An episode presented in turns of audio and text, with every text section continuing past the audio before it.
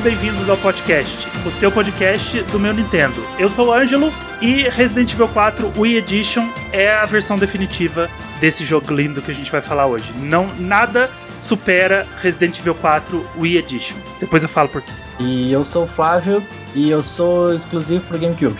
Quer ver? Ah, é! Sim, Only for Nintendo GameCube, exatamente. Game, GameCube. E eu sou o Tutu e. Leon, help! eu sou o Demartini e o Ângelo roubou a minha, minha entrada. Ah, poxa! Exatamente a ah. mesma coisa. Resident Evil 4 Wii Eterno. Eterno. A gente tinha que. A gente não combinou. A gente, tá vendo? Aqui é tudo assim, ó. Tudo ao vivo. Quem sabe faz ao vivo. Quem sabe, Quem sabe rouba a fala do amigo ao vivo. de pessoas de bom senso, né? Pessoas de bom senso. É isso aí. O pessoal sabe, né? O pessoal é, sabe. É, é, se chama alinhamento. a gente tá aqui hoje para falar de Resident Evil 4. E claro, a gente não ia falar de Resident Evil sem trazer o mestre, o conhecedor, o sommelier da série. Olha aí, olha aí. O Dema, o Felipe Demartini. Então, Dema, seja muito bem-vindo ao podcast. Muito obrigado. Obrigado pelo, por ter acertado o convite em cima da hora. A gente convidou ele meio em cima da hora. Mas seja muito bem-vindo e vamos falar de Resident Evil 4 porque a gente, a gente sabe que a gente tem opiniões contraditórias, então isso vai ser bem legal, que a gente pode fazer um risca-faca ao vivo aqui. Sempre um prazer participar do podcast que eu gosto. Ah, aqui a música, nenê.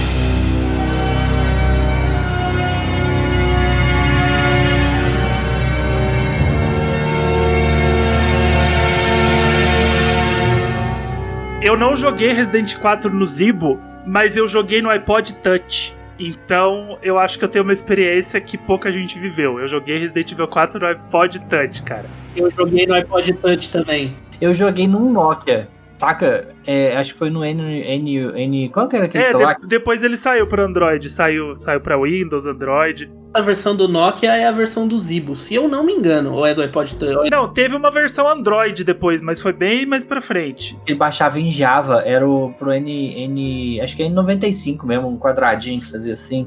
Era o N95. É, a gente brinca com, com o Skyrim, né? Que ele foi portado para várias plataformas, mas eu acho que Resident Evil 4 de jogos assim numa versão única, talvez seja o jogo que mais foi portado na história, tirando tipo Tetris. O Resident Evil 4 é mais fácil você falar quais foram os, os, as plataformas, nem para falar em consoles, né? Que ele saiu para um monte de coisa. Mas é mais fácil você falar quais foram as plataformas que não tiveram Resident Evil é, 4. Exatamente. Foi as plataformas que vieram antes do GameCube. Pronto, pronto. Não, é o Xbox, é o Xbox. O primeiro Xbox não tem Resident Evil 4. E o Wii U não tem uma versão Wii U de Resident Evil 4. Nossa, é mesmo, cara. Nossa, o Wii U é esquecido na fila do pão igual o Mario Galaxy tadinho do Wii U, ele não tem Resident Evil 4. O inventário na telinha ia ser maravilhoso, imagina você. E ó, eu, eu escrevi aqui na pauta, vou falar agora. Já vamos queimar, isso era mais pra frente, mas vamos queimar. Um pecadinho da Capcom foi não colocar Resident Evil 4 no 3DS.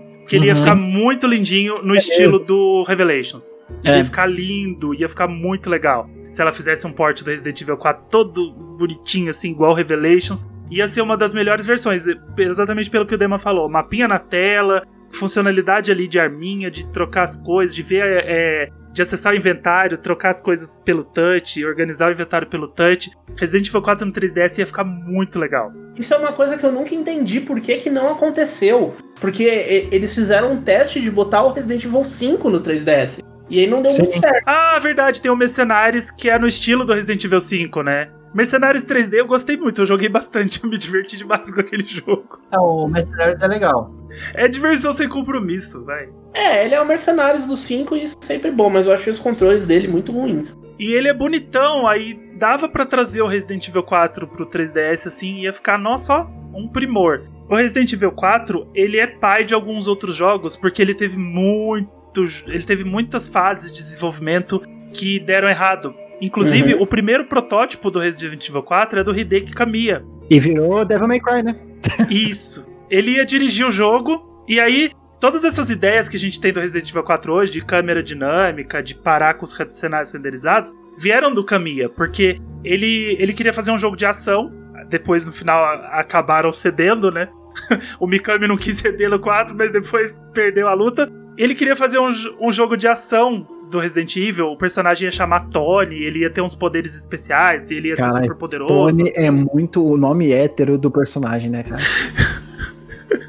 Mais genérico possível. Mas a gente tem Leon. Eu acho que não muda muito, tanto. É assim, que não. assim, antes da gente falar de Kamiya, a gente tem que falar do Mikami. O Mikami é um gênio, é um cara incrível, seu Shinji. Seu Shinji, um beijo, seu Shinji. A Thaís sempre manda beijo pro seu Shinji, então beijo, seu Shinji. Mas ele deve ser um cara insuportável de se trabalhar. Porque todo jogo que ele faz tem sempre essa história de um milhão de versões, que aí começa de um jeito, depois vira e vira outra coisa, e aí não, agora vai ser de ação, depois vai ser de terror, e sei lá, não sei lá. Ele pega o Kamiya e fala assim: Kamiya, eu gosto de você. Você fez o Resident Evil 2. Aquilo foi maravilhoso. Então toma um jogo pra você criar. E aí ele Uhum. chega no meio do processo, o Kamiya lá não, porque o Tony vai ser filho do fundador da Umbrella. E ele vai ser um bebê de proveito e ele vai ter poderes. Olha aqui, Shinji. Aí o Shinji olha e fala assim: Vamos fazer um outro jogo, isso não é Resident Evil.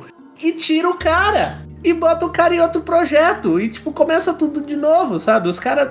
Os desenvolvedores vão ficar. Pum, lá vem, lá vem o chato. Lá vem o chatão do, do rolê. Lá vem o cara que amanhã eu tô sem emprego, porque vai sair da sala, vai ter mudado tudo. Foi isso que aconteceu, e aí virou Devil May Cry. Ele falou basicamente: não, isso é muito legal, mas isso não é Resident Evil. Então, vai fazer outra coisa.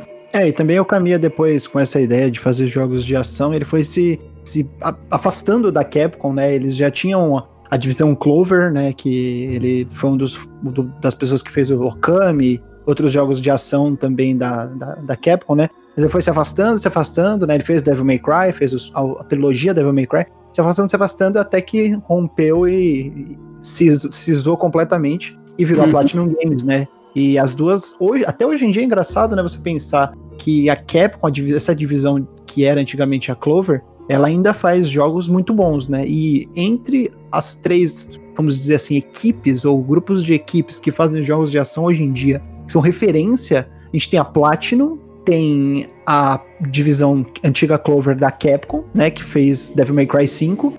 E tem a From Software, só tem essas três. Tipo assim, de jogo de ação fudido que todo mundo paga pau e bate palma. E as du- duas delas surgiram do, do mesmo cerne, né? Do mesmo lugar. É bem interessante isso. Sim. E é legal que esse, o primeiro Devil May Cry é exatamente esse projeto, né? Que o Kamiya fez pro Resident Evil 4. Que é o cara com poderes e aí é a câmera dinâmica e muita ação. E aí o, o, o, o Mikami virou e falou assim: se você transformasse esse seu projeto em outro jogo, hein? Não vai fazer Resident Evil, não, tchau. E aí ele transformou, ele fez o. virou o Devil May Cry. E o Kamiya seguiu em frente. E o, o segundo protótipo ele é um pouco mais famoso porque ele tem vídeo. Ele foi anunciado na E3 e mostraram um videozinho e tudo mais, que é aquele protótipo das alucinações, que o Leon ia ser é, acometido por um vírus que causa alucinações, e aí ele via bonecos correndo, armaduras que andam, e tudo com bastante névoa, e aí não sabe, não ia saber se era verdade, se tem mesmo fantasma, se ia puxar. Eu falo, eu fico pensando, né, puxar pro sobrenatural. Mas zumbi já é sobrenatural, né? Não é que uma. isso, isso sempre é uma coisa, um assunto assim que vem. E aí, quando o jogo sai, aí sempre tem uma explicação totalmente, assim, levando em conta. O Resi- Resident Evil não é uma. A liberdade é poética, né? Da É, série. levando em conta, assim, não é uma série realista. Mas. Mas é sempre ci- é cientificamente embasada. Exatamente, Né, sempre existe não- uma explicação científica. Foi assim no Resident Evil 4, que aí era o vírus e as, eram alucinações que ele tava vendo. Foi assim no Resident Evil 5, na época que tinha névoa preta, que aí depois virou o Ouroboros. E as, não, mas é uma névoa preta que domina as pessoas. Foi assim no Resident Evil 7. Está sendo assim com o Village. É, e no Resident Evil 7 era bizarro, né, também, que você pensava, tipo, mas o que que tá acontecendo? Porque não parece ser um vírus, né? É, Parece porque aí, ser- aí você fala, agora sim, fantasma. agora aí, é fantasma. não, ele está alucinando e não sei o quê. Aí agora no Resident Village, ah, vai ter um lobisomem, não sei o quê. Não, mas aí o vírus fez mutação com o cachorro e não sei o quê. E aí ele vira um humanoide. É sempre essa. É sempre esse. esse. Os fãs chegam até a temer por isso, sabe? Ai, mas agora vai virar sobrenatural, vai ter fantasma, vai ter assombração, o que, que é isso, sabe? E aí quando chega o jogo nunca é, sabe? É, até o fantasma, ele é um. Ele é algo explicado fisicamente, cientificamente, né? É tipo, igual do, do, do 7 foi isso mesmo. Tinha aquela demo, né? Do, do- da, da fita lá, e The House, né? fantasmas aí. Aí, tipo, tem uma explicação totalmente científica pra isso e tal. Então, já é algo recorrente mesmo. Uhum. É, e Resident Evil gosta de jogar muito no seguro, né? É uma coisa que eu percebo. Inclusive, eu- muitas das competências do 7, muito, muito da, do que eu acho que o 7 é um jogo valioso, é porque ele dá liberdade pra novos personagens, né? E pra uma coisa um pouco diferente de zumbi, do jeito que a gente conhece, né? Aqueles molded, né? Que chama? Mofados. Mofados, mofados, é. É, os mofados. É uma coisa diferente. Eu acho legal por ele jogar num campo. num- num campo mais. que eles não sabiam se ia dar certo, né? É um campo mais inseguro da série. Essa é uma das competências. das grandes competências dele. Uhum, sem dúvida. Sim. E a última versão, eu conheci ela hoje. Eu não, eu não conhecia essa última versão, eu tava conversando com o Dema, e aí eu fui, fui dar uma pesquisada. É, a última versão que eles fizeram antes do jogo mesmo final tratava do Leon já, já, já tinha o personagem, eles já tinham criado a ideia do personagem e tudo mais. Ele ia ficar o tempo todo preso numa mansão, né? Tipo um castelo, ele ia ficar na mansão Spencer, né? Mas maior, com proporções gigantescas. E ele ia subindo pelos andares dessa mansão com a ajuda de uma menina e um cachorro biodável. Aqueles cachorros cheios de, de todo cortado, aquele cachorro feio. Tipo os Cerberus, né? É. E ele, você ia ficar o tempo todo preso dentro dessa casa e explorar essa casa até chegar no último andar e, e derrotar o último chefe lá e tudo mais. E aí o Dema me contou que, na verdade, quando eles descartaram essa versão, criou o jogo Hunting Grounds, que eu não conhecia. Que você olha a capa do jogo, tipo, é a Ashley. Sério. A mina, a mina que tá Não no jogo conheço, é a Ashley. Eles Caralho. reproduziram a Ashley em outro jogo. Eu não Comentei com o sabia. Ângelo que essa- essas, essas histórias por trás do Resident Evil 4, elas são tão confusas e nebulosas que tipo, a gente não sabe direito e vai sair um livro ano que vem que eu acho que finalmente vai, vai contar isso pra gente. Que é do Alex Daniel, que é um fã de longa data. Ele entrevistou um monte de gente, enfim, tá produzindo um livro sobre a história de Resident Evil por trás dos panos. Legal. E, então essa coisa do Hunting Ground, ele é efetivamente um protótipo e tudo indica que ele é o que virou esse protótipo da menina. Que ele, ele ainda pegaria a, a ideia do Leon infectado, do, do protótipo do Hookman, que é como todo mundo chama, que é o do fantasma, que o fantasma tinha um gancho, por isso o Hookman. Ah, tá. E aí ele, ele, ele estaria invadindo a mansão do Spencer, que é o fundador da Umbrella, o grande homem por trás da Umbrella e também o único vivo ainda, né? E para conseguir a cura para esse vírus, senão ele vai morrer e se transformar. E aí ele teria invadiria esse lugar e ele teria a ajuda dessa menina que era para ser uma cobaia, esse cachorro que seria uma cobaia. E assim, o Hunting Ground é um jogo que ele é muito legal quando ele não é insuportável. Ele tem muitas partes insuportáveis e muitas partes muito legais. E nada me tira da cabeça. Eles também se passam numa mansão. Então nada me tira da cabeça que aquela, aquilo é o Resident Evil 4 sem o Leon, sabe? É, e é uma menina, e é o cachorro, e a menina é a cara da Ashley. A menina é cara. Gente. Esse jogo saiu efetivamente? Saiu, saiu pro PlayStation 2. Caralho, que louco. Ele é pouco conhecido, chama Memento. Ele ficou mais famoso no Japão do que no Ocidente. Mas ele saiu e as pessoas gostam dele. Eu joguei ele ao vivo há pouco tempo. Eu nem É, conhecia. Eu nunca tinha jogado também. E ele é legal quando ele não é absu- absolutamente insuportável. Ele é um jogo de perseguidor, Sabe? Então é um jogo de perseguidor no PlayStation 2. Então. Era a época que não tinha Outlast ainda para dar uma, uma boa guia, né? Exatamente. Então ele tem uns momentos tipo. Putz. O protótipo do, do Tyrant lá, do, do Mr. X do Resident Evil 2. Eu acho que esse desespero que eles estavam pro Resident Evil 4 dar certo, ele vem do, do fracasso que a Capcom teve com essa parceria que ela fez com a Nintendo, né? Porque ela lançou o remake no começo de 99, 2002. né? 2002. 2002. Ela lançou o remake no começo de 2002 e o Zero no fim do ano. Eles foram lançados no mesmo ano. E era uma parceria com a Nintendo que ia ter mais jogos. Inclusive uhum. o 4 podia ser um deles. Só que deu tudo muito errado, porque não vendeu, o GameCube não vendeu, os jogos não venderam. E eles começaram esse desespero para fazer um jogo que desse certo, né? Porque o Resident Evil 4 ele foi anunciado no final de 2002, assim que o Zero foi lançado. Eles falaram, ó, já tem mais um jogo, a gente tá fazendo, só que já já quebrou essa parceria, eles já, já ia ter a versão de PS2, depois eles falaram, já ia.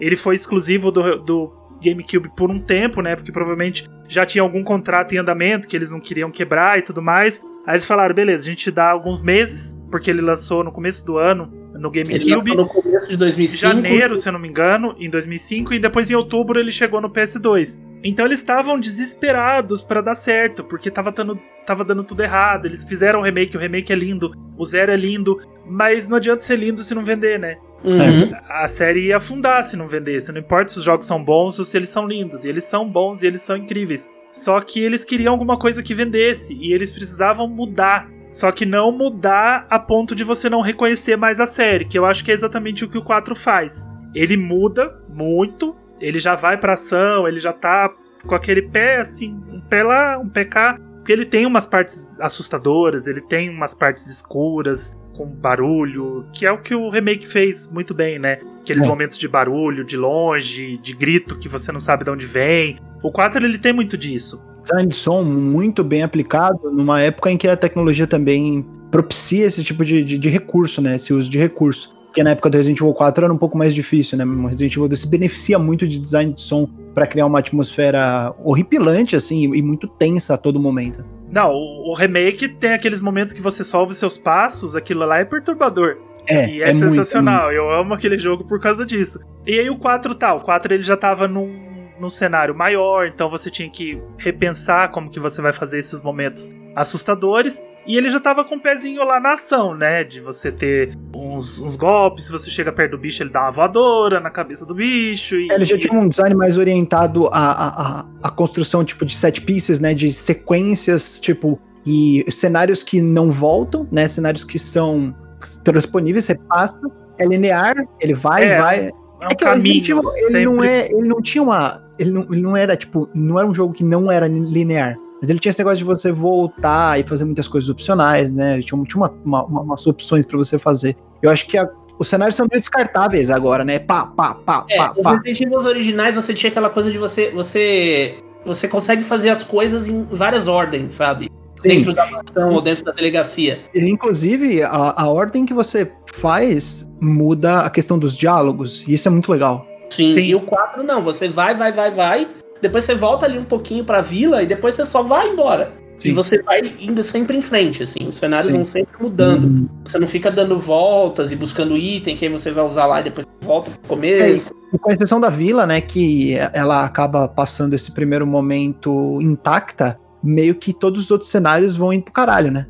Vai Sim. tudo sendo demolido, sendo destruído, e é, é gigante, é pedra, é, é É mar. robô que- gigante. É, robô gigante, é, tudo vai ficando, tipo, vai deixando pra trás, né? E não tem nem como você voltar. Ele é um jogo que, tipo, você chega no final e fala, ah, vou voltar pra ver o que acontece. Não, não tem como. Não dá. Já passou. E o que eu, o que eu acho do Resident Evil 4 é, foi ali que ele começou a receber a influência dos filmes. Porque quando o, o primeiro filme saiu em 2002, 2001, eu acho. E aí a Capcom ela quis mudar pra ação porque o filme deu muito certo, deu muito dinheiro. E aí eles falaram assim, poxa, eu acho que é isso que é o caminho, né? Porque o, o, o, filme tem muita ação, o filme tem muita explosão e tal. E, é- e eu acho que é isso que as pessoas gostam de Resident Evil, é isso que elas esperam, e aí começou a, a- a- Eu acho que isso afetou muito o desenvolvimento do 4. Tem isso também, mas é que a Capcom, até hoje ela é assim. Eu, eu queria entender por que, que não tem uma pessoa lá pra dizer, gente, calma, devagar. A, Capcom, ela, ela parece um, um- um animal assustado que leva um susto e depois vai ter medo daquilo o resto da vida, sabe? A, a Capcom, ela vinha com a sequência assim: o Resident Evil 1 vendeu muito bem, o Resident Evil 2 vendeu absolutamente bem. O 3 vendeu não tão bem, e aí o Code Verônica no Dreamcast não vendeu legal. Aí ele saiu pro PlayStation 2 e foi da hora. Nisso teve um- uma série de spin-offs e tal. Então veio aquela necessidade do, do Mikami com o remake primeiro, que aí não foi muito bem de vendas também, de falar assim, a gente existia uma, uma noção geral de que assim, o Resident Evil antigo não funcionava mais. algo precisa mudar, né? É, acabou o jogo pré-renderizado com câmera fixa. A pira agora é o 3D. Isso é, é passado. E eu tenho a sensação que a Capcom até hoje briga com isso, sabe? Porque internamente, porque ela faz um Resident Evil de terror e é super elogiado e vende super bem. Aí ela vai e faz um Resident Evil de ação e é super criticada, vende mal. Aí eu, eu tenho a sensação que eles ficam olhando assim, mano, como assim, sabe? É, é exatamente essa sensação que passa, porque eles vão lá e lançam uh, Umbrella Corps, né? Uhum. Bosta, que Whatever. porcaria. Uhum. Aí, o que, que eles fazem? Lança Resistance. O Umbrella Corps já deu errado, já foi uma bosta, ninguém quer saber. Aí eles lançam Resistance, que é uma bosta, ninguém quer saber. Para de fazer Resident Evil de ação, Mas, sabe? Por, por outro lado, o, o Resident Evil que mais vendeu foi Resident Evil 6. Não sei se por expectativa do público, muito provavelmente. De, tipo, pelo menos eu acho que foi o Resident Evil 6. Mas isso é, manipula isso é manipulação de número.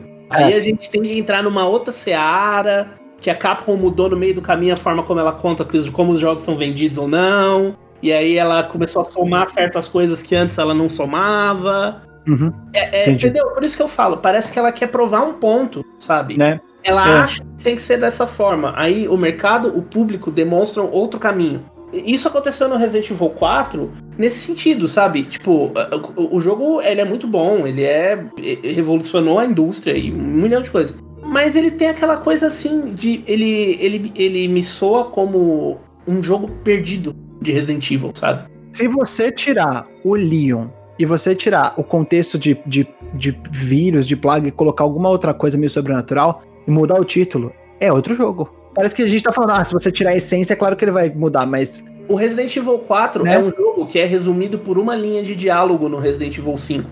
Essa é a contribuição do Sim. Resident Evil 4, o Exatamente. jogo mais importante da franquia para a história de Resident Evil, uma linha de diálogo. É, porque parece que eles fizeram assim, né? Tipo, essa, essa história aí de ter várias versões, várias coisas que eles estavam trabalhando, isso influencia nisso aí, né? Tipo, ah, eles, ó, a gente tem esses, esses jogos aqui, a gente tem essas versões, qual que a gente gostou mais? Ó, isso aqui serve para um Resident Evil. Vamos botar uma skin de Resident Evil em cima desse projeto aqui e vai funcionar. Exatamente, é, é um momento de muito, muito assim, pisar em ovos e ver o que, que vai funcionar, de muita incerteza, de assim, como é, como é que vai ser daqui pra frente. E eles acertaram demais. Eles acertaram muito em cheio. É uma coisa que tá acontecendo hoje, só que hoje eles já não acertaram mais tão em cheio, sabe? Eles estão nessa, tipo, hum, hum, e não, não tá indo direito, sabe? Eles querem fazer o Resident Evil de ação dar certo de qualquer jeito. sim. E não dá, não vai dar, porque não.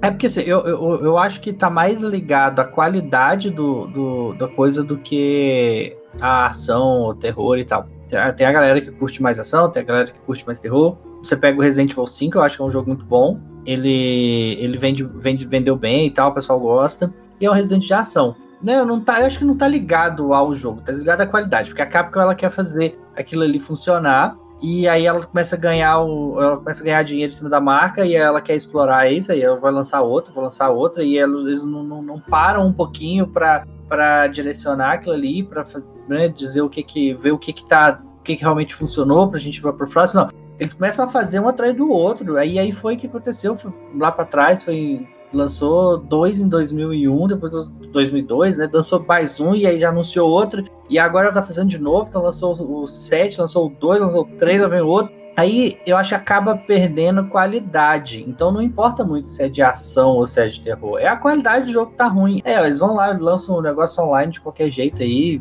mal feito e tal. Ah, não deu certo porque é de ação, então vamos voltar pro terror. Não, não deu certo porque é ruim. E a Capcom, ela, ela perde a oportunidade, porque, tipo, eu não sei se ela pensa, ah, a gente tem que fazer ação pra gente conquistar novos públicos. Eu não vejo as pessoas hoje em dia falando, pô, joguei Resident Evil 2, nunca tinha jogado Resident Evil e gostei. Cara, a galera que tá jogando Resident Evil 2 é a galera que jogou Resident Evil 2 lá atrás. Uhum. Não tem ninguém chegando na série agora. É muito difícil escutar uma pessoa falando, pô, joguei Resident Evil pela primeira vez. É muito difícil. Muito, muito. A galera já conhece, ou ela já tem expectativa, ela já. Mesmo quem não jogou muita coisa, já tem expectativa, já tem alguma, alguma uma- um background com a série, né? Então, é, escutar os fãs, eu acho que em questão de Resident Evil, é, muitas vezes é, é uma coisa boa, e é- parece que ela não escuta. Ela tem o faca e o queijo na mão, porque, tipo, o que ela faz de jogo, é, Resident Evil, especialmente o 2 e o 7, né, esses mais novos, é, não tem nada parecido, porque, tipo, Resident Evil é uma coisa muito original. Tipo, eles vêm de dois branches diferentes, né, que é meio Silent Hill, é uma pegada, Resident Evil é outra pegada. Nem, eles não se conversam.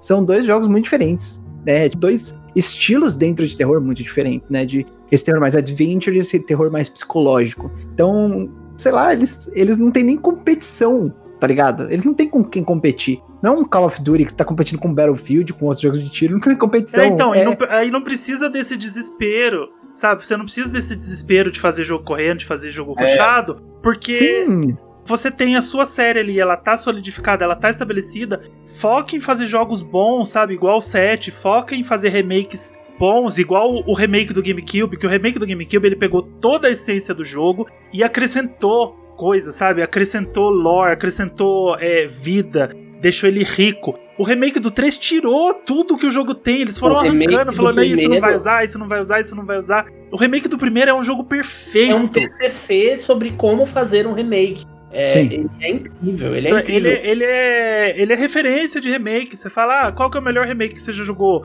Se a gente tava. Todo lugar que você vai fazer episódio de podcast de remasters, remakes, todo podcast tem esse episódio, né? É padrão, a gente fala que se não fizer o podcast explode. O, o, Resident, o remake do Resident Evil ele é referência. Ele é o melhor sempre. remake já feito, sabe? É, sempre, sempre discutido como um dos melhores, que realmente o que ele faz é, é muito foda. Eu não joguei na época do GameCube, mas eu imagino o cara pegando um GameCube olhando e falando, não é possível. Esse é o jogo que eu joguei no Play 1? É muito louco você pensar que na mesma geração, no mesmo console, com anos de, de diferença, a Capcom fez dois jogos tão importantes, que é o remake do primeiro e o e Resident Evil 4, entendeu? É o raio caindo duas vezes no mesmo lugar, sabe? É, é bizarro você, você olhar o que virou depois. Mas assim, a gente fala olhando da perspectiva aqui de pessoas que jogam e tal. Mas quando você tá dentro de uma empresa, né, e tem os acionistas para você falar ali e tal, e você tem uma marca que vende muito. Essa marca ela é, é o seu sua mina de ouro atualmente. E aí você vai falar para o acionista assim que você não tem nada para lançar essa marca este ano. O acionista vai arrancar cabelo. Não, você tá maluco? Não, a gente não vai investir, você vai cair. Mas eu vejo que as empresas elas, elas sabem acalmar os ânimos de maneiras diferentes, o Flavinho. Eu concordo com você que talvez o acionista queira dar carteirada e tal, mas por, eu vejo que também a Ubisoft faz muito disso. Se ela segurasse as pontas e ela soltasse jogos com uma, uma separado assim, uma distância maior, e, e, eu entendo que, tipo, o estúdio que trabalhou no Assassin's Creed Origins não é o mesmo que trabalhou no Odyssey. Talvez sejam três equipes que estejam trabalhando, assim como é em Call of Duty. Não é a mesma equipe que tá trabalhando todo ano no mesmo jogo. Tem a Sledgehammer, tem a Treyarch, é, tem a Infinity Ward, outros estúdios, estão três trabalhando ao mesmo tempo. Mas assim, eles. O Resident Evil se beneficiaria muito mais. Por quê? Imagina depois do Resident Evil 2, um Resident Evil 3 com mais tempo de desenvolvimento, sendo lançado em 2021, por exemplo porra, poderia ser um jogo muito melhor, um marco. Aí é que tá o problema da Capcom. A Capcom, ela quer fazer encaixar a peça quadrada no buraco redondo. Então ela olhou e falou assim: ah, nós temos aqui três times de desenvolvimento hoje para fazer Resident Evil. Então, um vai fazer o Resident Evil 7, o outro vai trabalhar no remake do 2, e aí o outro vai fazer sei lá o que. Chega no meio do caminho, o remake, o remake do 2 explodiu, foi lindo. Então vamos acelerar o 3 logo. Então pega, pega ali, pega um ali que tá tomando café, pega o outro ali que não sei o que, vamos, vamos fazer um bem bolado. Sabe, eles querem usar esse, esse esquema do COD dentro de uma outra estrutura que não funciona. Porque a Activision levou um tempo para chegar nessa estrutura de COD anual, mas com três anos de intervalo entre os estúdios, dá tempo de fazer com calma e direitinho e funcionar. A Capcom quer fazer em um ano o que outras empresas levaram sete anos. E mesmo assim, Dema, mesmo a, a, Activision, ela sofreu muito, porque na época que saiu Black Ops 2, foi um jogo muito bacana. Aí começou a dar aquela esfriada, 2014 Ghost, 2015 Advanced Warfare, pá, pá, pá, pá, pá, até chegar no Modern Warfare foi uma caminhada, cara. Que foi em 2019 o Modern Warfare. 2019, sim. E então. isso, isso, essas coisas de, de muita atribulação e cada hora de um jeito, você percebe no quantos protótipos, sabe? Que, que loucura é isso, você ter um jogo que é de um jeito, e aí você cancela esse jogo, ele vira uma outra coisa, aí você começa do zero de novo, e aí você faz o jogo de outra forma, aí chega num determinado ponto você fala: "Não, não tá bom, cancela. Vamos começar do zero pela terceira vez, pela quarta vez para ir na quinta tentativa o jogo sair". É, aí você tá colocando em prova, né? Colocando praticamente no, o seu cu na reta como diretor, né? Que diretor é você que não sabe dirigir um jogo, que não sabe alinhar todas as ideias, né? Exatamente. Por isso que eu falo que o, o, o, o Mikano ele é, ele é chato e perfeccionista e, acima de tudo, o cara é um artista. Tanto que a, a decisão de lançar o Resident Evil 4 pro PlayStation 2 foi a cartada final para ele sair da Capcom. Que ele já estava insatisfeito e ele mandou um aviso via imprensa ele falou: gente, é o seguinte, o Resident Evil 4 é um jogo do GameCube. Se o Resident Evil 4 sair pro PlayStation 2, eu vou cometer Ara Araki. Ele falou isso. Não vai sair. E aí deu um mês, a Capcom anunciou e ele saiu. Sabe? Tipo, então é, é uma doideira as coisas que estão acontecendo lá dentro. Parece que as pessoas não se conversam, sabe? Agora voltando aí pra essa, essa questão do, do jogo anual, eu acho que o que pesa não é nem. Assim, a qualidade do jogo cai, mas eu acho que a, a marca se desgasta. E eu acho que é esse que é o principal problema, porque você pega Call of Duty Assassin's Creed, você pode até ter jogo bom, que você pega o, o Assassin's Creed Syndicate, é um jogo muito bom, mas a marca já tá desgastadíssima e ele não foi tão bem. Então eu acho que o Resident ele acontece isso, ele dá, ele vai indo e de repente ele dá uma sumida. Uma sumida assim, ele, ele, ele é, fica mais morno, né? Igual saíram os Revelations, os episódios mais baixinhos, tal. de repente ele volta e aí a Capcom vai e faz isso que você falou. Não, gente, vamos aproveitar esse bonde, vamos fazer esse negócio e vamos juntar a galera, vamos fazer. Aí sai um, sai outro, sai outro, sai outro. A marca se desgasta de novo, aí agora vem filme, vem série, vem desenho, vem história em quadrinho, daqui a pouco sai. não, não, não tem onde mais enfiar Resident Evil e a marca se desgasta de novo, e aí, aí vai esse ciclo, né? E aí eles ficam com aquela cara de Pikachu chocado, sabe? Quando dá errado. Então, tipo, nossa, a gente tá ruxando tudo aqui, fazendo um jogo bosta. Meu Deus, deu errado. O que será? E aí fica três anos sem lançar. Igual aconteceu entre o Resident Evil 6 e o Revelations 2. Nossa, o povo gosta tanto de Resident Evil porque gosta de Resident Evil, mas não é o nome sozinho que vai fazer o Sim, se eles, se eles tivessem segurado um pouco mais o 3, e aí assim, se, ele, se você não quer ir além, igual o remake do GameCube foi, eles podiam ter feito o 3 um por um, igual a, a Nintendo fez com Link's Awakening. O uhum. Link's Awakening, ele trouxe de volta toda a magia do Link's Awakening, porque o Link's Awakening ele é muito bonitinho, muito importante, e também os problemas. Sabe, aquelas dungeons chatas, aquelas dungeons confusas e demoradas. Porque ele foi feito um por um, eles não tiraram nada, não adicionaram nada. Se eles fizessem isso com 3, era sucesso, porque igual o Tutu falou, o 3 não é o melhor da quadrilogia original, né, contando o Code Verônica, mas ele é um jogo muito bom. Então se ele fosse um por um, sem ficar é, cortando tudo do jogo, tirando puzzle, tirando não sei o que, a impressão que eu tenho é que a Capcom, ela tá querendo fazer esses remakes muito reais, sabe? Porque naquela época os jogos eram muito bobos, né? Ai, porque tem é. puzzle, porque aí você põe um negócio na porta e a porta gira, e aí tem um, uma estátua que faz o negócio girar. É um monte de coisa que você fala, mas, porra, que negócio é esse? Que é uma delegacia, que tem uma estátua, que tem pedra preciosa e não sei o quê. E a impressão que tem é que eles tiraram tudo que tem de fantasioso né, nesses puzzles e deixaram o jogo bem real, sabe? Tipo, é a Jill fodona, ação e não sei o que lá. Eles não queriam pegar a Jill pegando uma, uma gem e pondo numa porta e a porta gira e não sei o que. A impressão que passa é essa. E aí você mata a essência do que a série sempre foi. Que é esses puzzles idiotas, sabe? Você, o Resident Evil 4 é no, na Europa lá e tem um castelo e uma estátua gigante. E é isso que é Resident Evil, sabe? Esses puzzles loucos, essas essas coisas fantasiosas mesmo. Eles pegaram a melhor Jill, eles criaram uma personagem incrível, linda, com personalidade, com força. Você olha para aquela personagem e fala: "Puta que personagem incrível".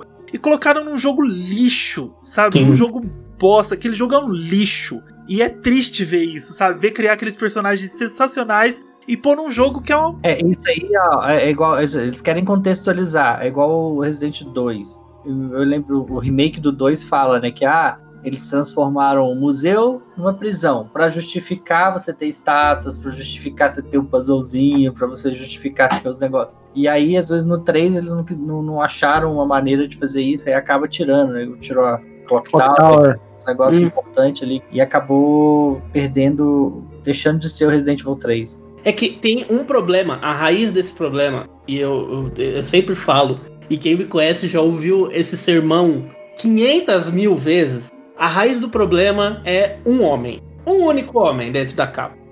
se chama. homem. Masashika Kawata. Esse É. desgraçado tem que acabar. Vão pegar ele na porrada. É dire- dirigido pelo Kawata. Puta, isso já. Fodeu. É, é, esse cara em 2012, eu, eu nunca vou esquecer essa fala dele, porque ela é muito emblemática de tudo que tá acontecendo até hoje. Esse cara falou assim: o, o mercado de terror é. mu- o Resident Evil é muito maior do que o mercado de terror, ou ele falou: o mercado de terror é muito pequeno para Resident Evil. Então Resident Evil tem que expandir. Resident Evil tem que ser maior. E é por isso que toda vez que sai um jogo de terror, parece que eles pegam esse cara e falam assim: Mano, faz alguma coisa. Você falou pra gente que o mercado de terror é, é, é pequeno. Então vamos fazer um Resident Evil louco de ação, correria. E é, é o que vira, sabe? E toda vez que esse cara tá envolvido, sempre tem um bicho gigante. Sempre tem um- um- uma, uma cena de ação nada a ver. Soco na pedra. Soco na pedra. Soco na pedra. soco na pedra ele não tava envolvido. Não, Eu acho. Não, É que eu não tava, não tava. tava. não tava. É que o soco da pedra é, é o melhor momento do Resident Evil, né? velho? Soco na pedra. pedra é top 3 momentos. Foi ele que fez a, a cena. Eu, eu gosto muito daquela cena do Verônica, que ele, ele tava envolvido, eu não sei se. ele- Não, não tava. Ele, ele começou acho que no remake, mas aí ele, ele subiu pra, pra posição de poder de manda-chuva n- depois do 6 ali. Entendi, porque aquela cena é, ela é maravilhosa, ela é ruim e é maravilhosa, que a Claire solta a arma e aí pega a arma no chão, aquilo ali não Ah, faz John Woo. Isso é John Woo. Eles reproduziram no filme. reproduzir no filme. É tudo interligado. E o Resident Evil 4 puxa isso, né? Essa pira de querer ser filme de ação, que o Shinji Mikami, ele é, um louco de por filmes de ação, filmes de terror antigo. Não, a, a cena do laser, imagina, não é filme de ação. Não, né? laser maravilhoso. É, Sensacional. a cena Aquela do cena laser do é um laser filme é- que é um horror, né? Não é, não é um filme de, de horror, é um filme que é um terror. É, exatamente.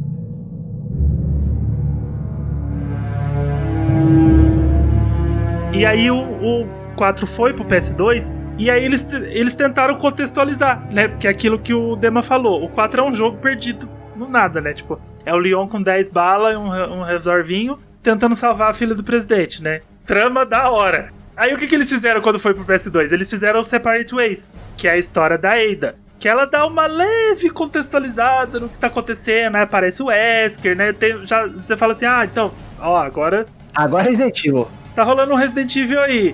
E é legal, é legal jogar a campanha da Ada, eu acho muito divertida, porque aí você vê que ela tá indo no mesmo ritmo que o Leon tá, né? E tem a hora do, do zumbi com a jaqueta dele, né? É bem legal porque ele perde a jaqueta no meio do jogo, aí você mata o zumbi que tá com a jaqueta dele. Então é legal, porque do- as duas campanhas se encontram, elas, elas acontecem ao mesmo tempo. E aí a gente chega no Wii Edition, né? Que foi o jogo que pegou tudo que Resident Evil 4 já tinha, o- os extras do PS2, o do GameCube, e trouxe para um jogo que eu considero perfeito, porque aquela mira no Wii Remote, ela é deliciosa, eu não erro um tiro, sabe? Muito Você poder jogar. mirar ali assim certinho na cabeça, porque eu odeio mirar com direcional, eu sou muito ruim, né? Então eu perco muita bala, eu jogo no Easy exatamente por isso, porque eu fico atirando. A cabeça tá aqui, eu atiro aqui, aqui, aqui, aqui, aqui, aqui, aqui. Perfuro toda a parede, depois eu tento acerto o bicho. E aí você mirar com o remote, aquela precisão, sabe? Aquele pontozinho vermelho que você vê na cabeça do,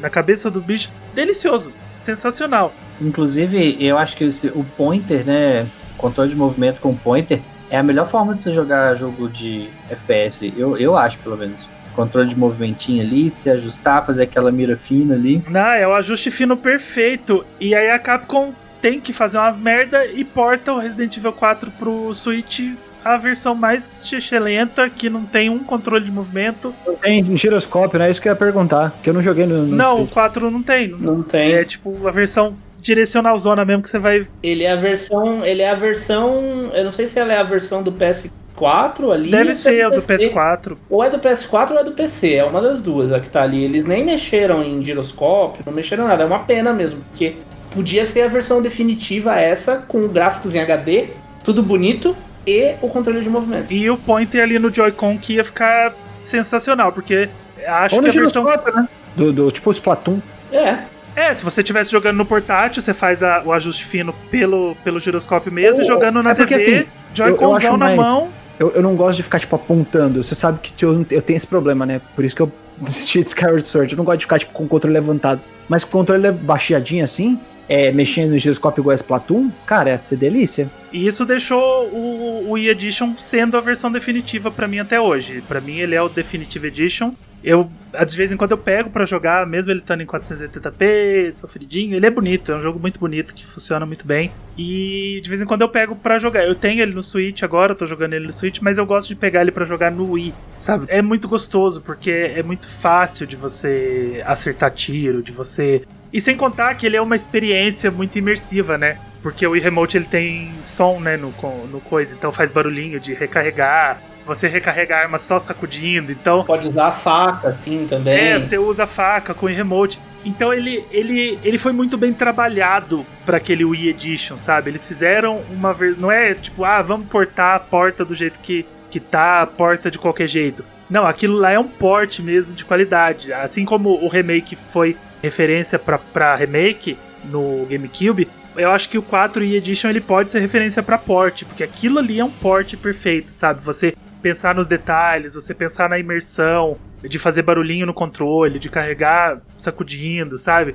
Tudo facilita pra você jogar, pra você ter uma experiência melhor, não pra deixar o jogo fácil, mas facilitar a experiência do jogador, Uhum. sabe? Pra melhorar a experiência do jogador. E é isso que o Resident Evil 4 e Edition faz, porque é, é tudo muito cuidadoso, tudo muito bem trabalhadinho pra você ter um port de um jogo que foi criado numa plataforma da Nintendo. Eu acho que ele, o Wii Edition, ele funciona. Eu sempre pensei, desde a época que eu joguei a primeira vez, ele funciona como uma espécie de redenção, né? Porque ele foi criado para uma plataforma da Nintendo, foi portado para outra plataforma com conteúdo extra. Aí o pessoal da Nintendo ficou tipo, poxa, o nosso não tem isso aí, né? E aí depois ele volta para Nintendo com conteúdo extra, com controles melhores, com um, um cuidado maior.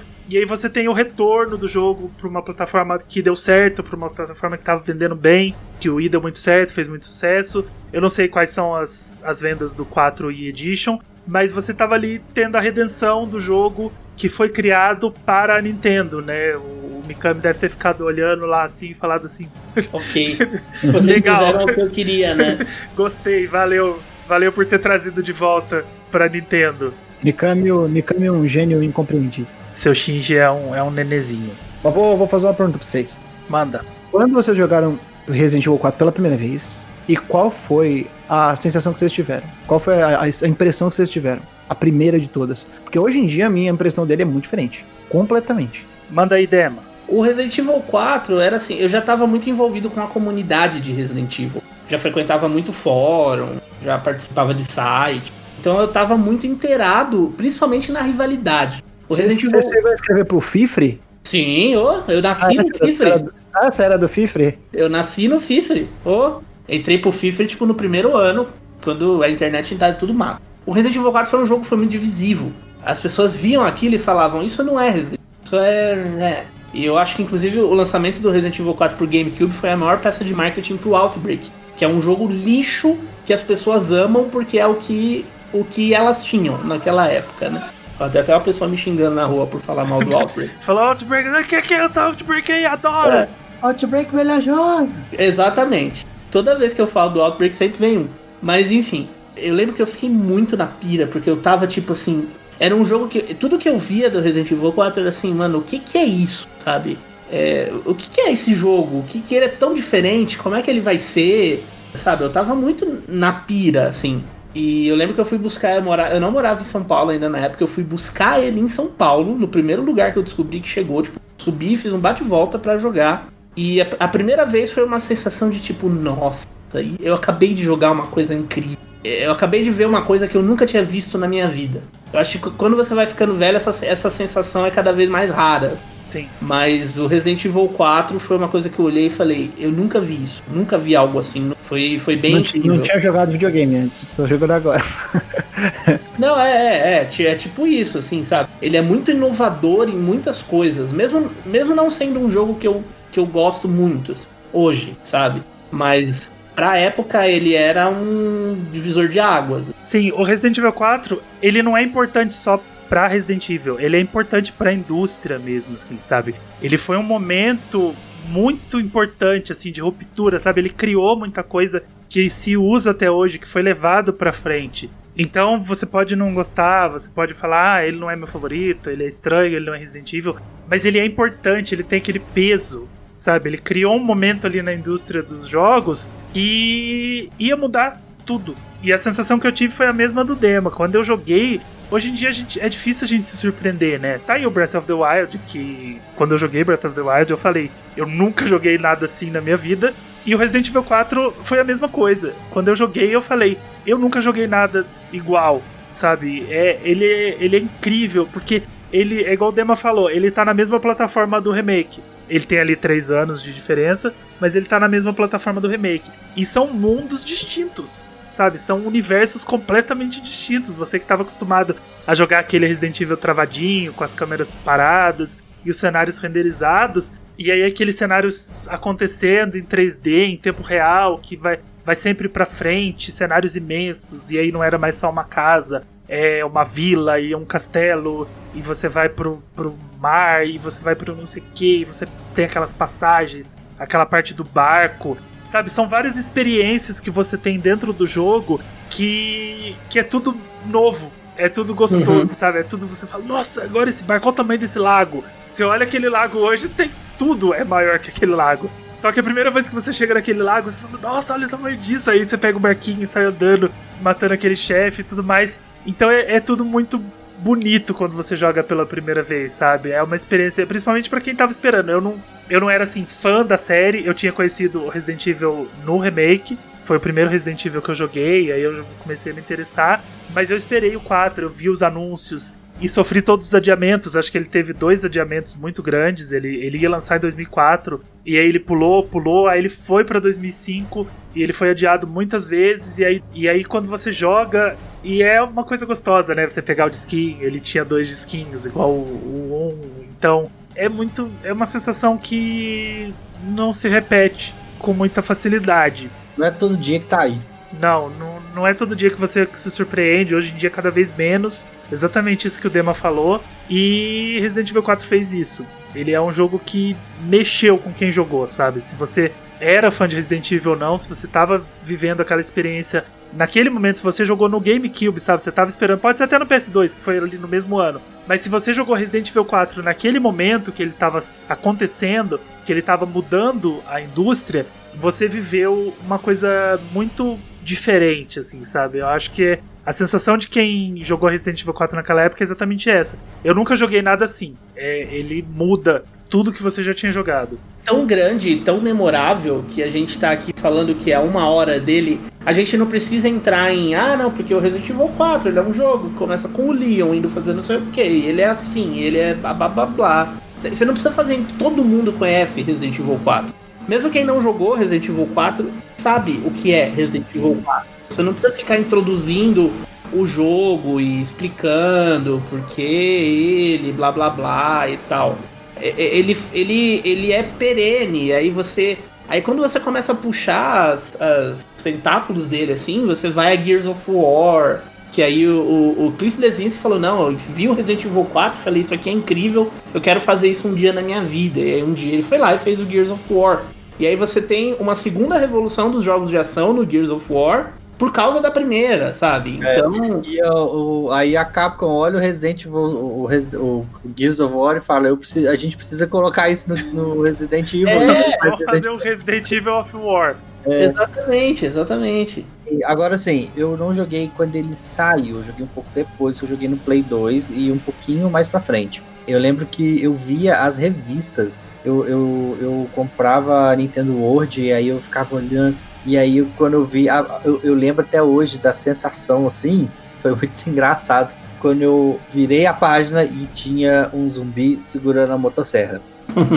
Puta merda, agora esse jogo acabou. Como que nós vamos matar esse bicho?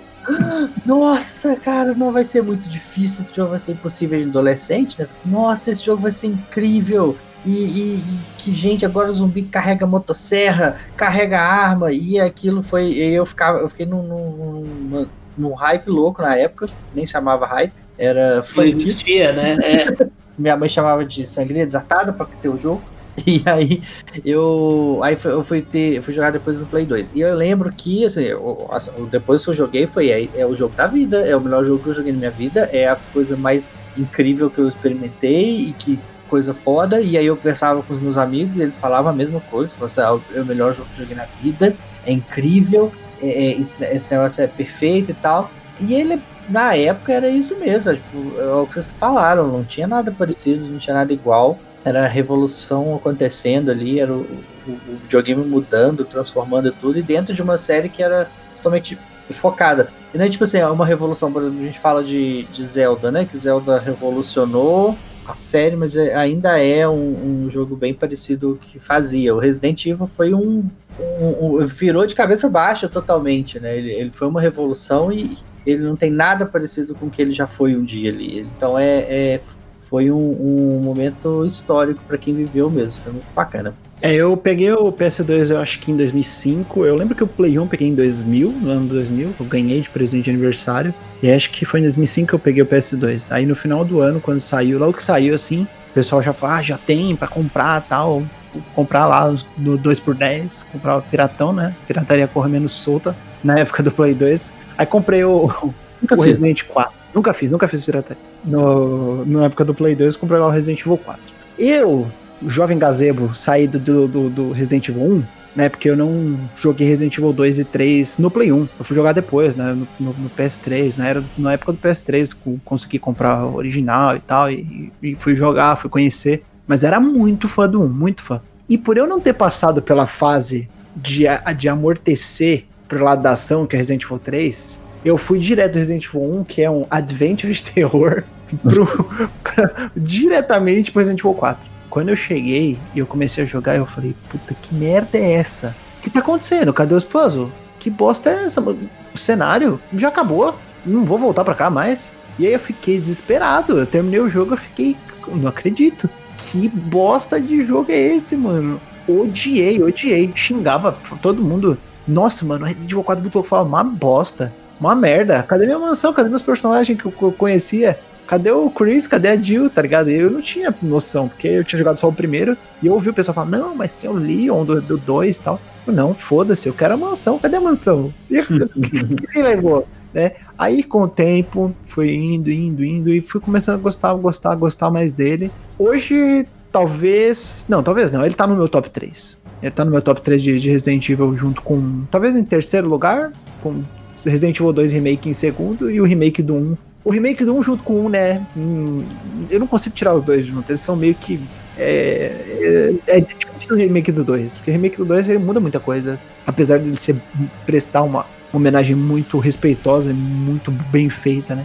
O, o, os, os, primeiros são os meus favoritos, né? O 1 e o 1 remake. Mas eu gosto muito dele hoje em dia. Eu vejo muito mais qualidade, eu vejo que ele é um jogo importante isso ninguém tira dele. Ele é, como vocês falaram, é muito importante. Ele inventou over the, the over the, the, shoulder, né? Inventou mira é. em cima do, do ombro. Ele é, foi o jogo que, ou pelo menos assim, não sei se inventou, mas pelo menos popularizou e fez de uma maneira certa. Né, de uma maneira que a gente lembra. E o pior de tudo é que eu baixei o jogo no final de semana, eu joguei, né? Sentei e falei, pô, vou jogar um pouco. E, cara, esse jogo é gostoso jogar isso hoje em dia. Esse jogo não precisa de remake o, o Agaso vive falando. Eu acho que é o Agaso que fala, pô, o remake de Resident Evil 4. Porra, Agaso, para, velho. Eu falo pra ele, eu, eu vivo discutindo com ele. Porque ele, ele vem e fala assim: remake de Resident Evil 4, tem que acontecer, não sei o quê. Eu falo, não cara, precisa. é jogar dinheiro no lixo, porque o Resident é. Evil 4, ele é lindo, sabe? Ele não precisa refazer. O 2, beleza, refazer, porque era quadrado. O 3 era quadrado, sabe? Beleza, refaz. Não, a única coisa que talvez poderia ser nesse jogo, porque assim, se falar, ah não, tinha que ter um couch cop, não funciona. O jogo não, não foi feito para ter couch cop. Não, não. Tipo, é, é como você pensar, ó, vou, vou, vou, trazer a minha tradicionalidade do, do, do, do pote aqui, que é falar de Dark Souls. 7 tem que ter um desses. Tem que ter um desse. Dark Souls é um jogo que é feito pra você jogar em cop. Ele, ele é feito, os chefes são difíceis, você pode jogar em cop. Coloca três personagens pra jogar Sekiro. Não dá, velho. Você vai bater na hora que você jogar a lan, na hora que você jogar o, o negócio pra pegar o, o grappling hook. Hum, Os ambientes são fininhos, assim, você passa por uns ambientes muito, muito claustrofóbicos. Não funciona, ele não foi feito pra isso. Resident Evil 4 não foi feito pra co-op. Ele é um, um jogador só, só joga você e um pouquinho com a Ashley, mas é um jogador só. A única coisa que ele poderia ter no remake é a parada de você andar e atirar. Que não faz diferença nenhuma. Veio no Resident Evil 6, mas não faz diferença nenhuma. Não faz. E eu, eu acho que o, eu, na minha cabeça, o 4 não vai ter remake. Todos esses rumores que saíram do remake do 4, na verdade, são coisas que, que vazaram do Village. E como ele é muito parecido, as pessoas começaram a entender que talvez o 4 tivesse um remake. A gente vai ver o 4 no Village, a gente vai ver o Vilarejo, a gente vai ver o Luiz Serra, a gente vai ver um monte de personagem que a gente conhece, mas eles não vão refazer o 4 na minha cabeça. Se eles refizerem, eu vou me surpreender. Eu vou falar, poxa, você gosta de jogar dinheiro no lixo, hein, fia? Como eu queria que isso fosse verdade. Quero saber o que, que tá acon- que eu vou jogar, vou ficar muito feliz, mas pra mim é desperdício de dinheiro, sabe? Porque o 4 tá ali bonitão e Ele é muito bom até hoje. Quando ele saiu pro PlayStation 3, é, que foi o pr- o primeiro remaster dele, né? Porque depois ele teve o remaster do remaster, no PlayStation 4, no Xbox One e uma versão PC nova. Quando ele saiu no PlayStation 3, você olhava assim aquele jogo e falava: ele é mais bonito que muito jogo que saiu semana passada. Exato. E ele tem anos de idade, sabe? E aí depois quando ele saiu no, PS, no PS4, você joga aquela versão que eles chamam de Ultra HD. Nossa, você olha e fala, não, ele é. Tem jogo que sai saiu semana passada que não é tão bom, sabe? é aquilo que a gente falou no episódio do especial do Mario. Jogos do GameCube, cara. Os jogos que eles fizeram no GameCube, eles fizeram umas coisas assim que você olha hoje, você pega um- um- o Sunshine, se o Sunshine tivesse. Ele tá bonito, mas se ele tivesse recebido um tratamento pesadaço, ele é muito mais bonito do que muito jogo que tá aí, sabe? Que foi lançado ontem, que vai ser lançado ainda. Isso é, isso é padrão dos jogos do GameCube, sabe? Metroid Prime. Você vê esses jogos, eles são bizarros de lindos, eles são Tinha incríveis de uma lindos. direção de arte muito bonita, né? Tipo, Sim, você, o GameCube ele era extremamente poderoso. E aí você vê esses jogos, eles simplesmente não envelhecem. Você coloca uma roupagemzinha nele ali, ó, HDzinho, pronto. E o Resident Evil 4 ele tá, tá muito vivo ainda, porque assim, o Resident Evil 2 e o 3, eles estavam. Eles estão lá num passado muito distante. Eles não tiveram melhorias daquilo ali. Não teve versão remaster e tal. E aí, se você faz um tratamento HD nele, não funciona, porque ele tem todo o lance lá da, da renderização e tal. O 4 não, o 4 ele é um o jogo já, já saiu na era 3D, ele já saiu bonitinho, saiu no GameCube, que tinha é, que já era um console poderoso e tal. Então, assim, ele, e aí ele, ele teve versões justamente para deixar ele, ele mais palatável depois, nas TVs modernas e tal. Então ele já passou por esse processo e ele tá vivo, ele tá sendo vendido, pessoas estão jogando, falando sobre ele. O 2 e o 3 não, eles estavam tá num, num- passado muito distante que só a galerinha que jogou na época vai ter acesso. Então, é, é, refazer esses jogos faz mais sentido. Agora o 4 não faz sentido nenhum. Mas ainda assim ela vai, né? O Resident Evil 4 ele tem uma progressão que é muito boa. Ele vai te entregando as coisas, quase como naqueles jogos lá da Era 8 bits, assim. É, eu sempre brinco disso nas lives, falando assim, o, o boss que vira um inimigo normal depois de algum- algumas Sim. horas de jogo. Sim. Então, você tá ali com os ganados na vila e tal, e aí é bem isso. Você começa a lutar e começa a entender o jogo e fala, pô, tô destruindo.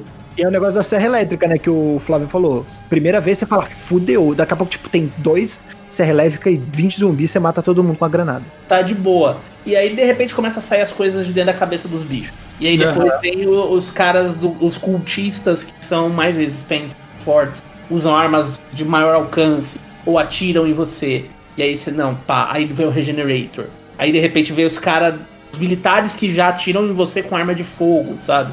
E eles estavam tão cientes que eles estavam entregando um jogo bem legal pro pessoal que eles fizeram uma funk cutscene na primeira vez que explode a cabeça do cara, né? Que você tá lá, você tá lá naquele caminho super é, estreito e aí o cara vem andando, aí aparece uma cutscene, a cabeça dele explode, sai o bicho da cabeça dele e é a primeira vez que você vê aquilo. E você fica muito surpreso e muito assustado, porque você tá num caminho super estreito. Até então o jogo tava com os caminhos abertos e tal. Aí você tá num caminhozinho super estreito, você não sabe o que, que você tem de munição. E o bicho virou outra coisa. E você sabe que aquela sua arminha não vai resolver mais. Você vai ter que pegar uma munição mais pesada para derrotar ele. Então eles sabiam exatamente cada coisinha que eles estavam entregando, cada momentinho que eles estavam entregando, que eles foram fazendo isso com muito cuidado, assim, sabe? Tipo, ó, agora você vai receber isso. Aí agora a, a cena lá da, da cabana, que você é cercado na cabana. Rola Sim. aquela cena tensa, todo mundo se amontoando. Aí você fala, ah, já, tive, já teve umas cenas antes que cortou, fechou o capítulo. E aí você fala, ah, beleza, agora vai fechar o capítulo, né? Aí não, porque você fala, ah, juntou um monte de zumbi, eu tenho 10 bala. Vai fechar o capítulo. Ele, ele não vai fazer eu lutar contra essa horda de zumbis. Mas não, daquela vez você vai lutar contra aquela horda de ganados e tudo mais. E você fica. Você acha que é tipo Resident Evil 3, né? Que vem aquele monte de zumbi, você fala, ah, você entra na loja e escapa do zumbi. e lá é tipo, vem um monte de zumbi, cara, se vira, tem, tem bala aí, se acaba a bala, usa a faca. É, isso aí é muito do, do Mikami. O Mikami ele é, ele é um cara de fazer jogo com sistemas, né? Ele, ele cria um sistema, um esquema, e aí você tem que é, se virar naquilo ali. O próprio Resident Evil, o primeiro Resident Evil é, é bem isso, né? Ele cria uma, um, um sistema de como que aquele, aquele jogo vai funcionar e ele é primoroso naquilo que ele faz. Ele, ele tem um, é quase que uma engrenagem funcionando tudo dentro do seu lugar. E aí o Resident Evil 4 ele faz isso, mas um pouquinho mais aberto, né? Ele, ele, ele coloca ali, tem aquele momento em que ele te coloca nessa vila mesmo, te coloca preso dentro dessa vila e você tem e tantos personagens, você tem que lidar com isso com os sistemas que ele criou. Então você tem que pular do, do negócio, subir a escada, descer, tampar uma parede, jogar uma granada, você tem que lidar com aquilo ali. E aí ele vai fazer isso de novo no Evil Within, de uma forma parecida, mas um pouquinho diferente. Então, ele, ele, é um cara que ele gosta de criar esses sistemas e aí você tem que lidar com isso ali. E ele, ele surpreende o jogador com essa repetição. Isso É. vem desde o primeiro Resident Evil, que você resolve todas as coisas na mansão, aí você vai pra aquela casa, aquela outra residência, resolve umas coisas lá, e aí você volta pra mansão pra abrir uma série de salas que você não tinha acesso antes. E aí ele enche a mansão de Hunters.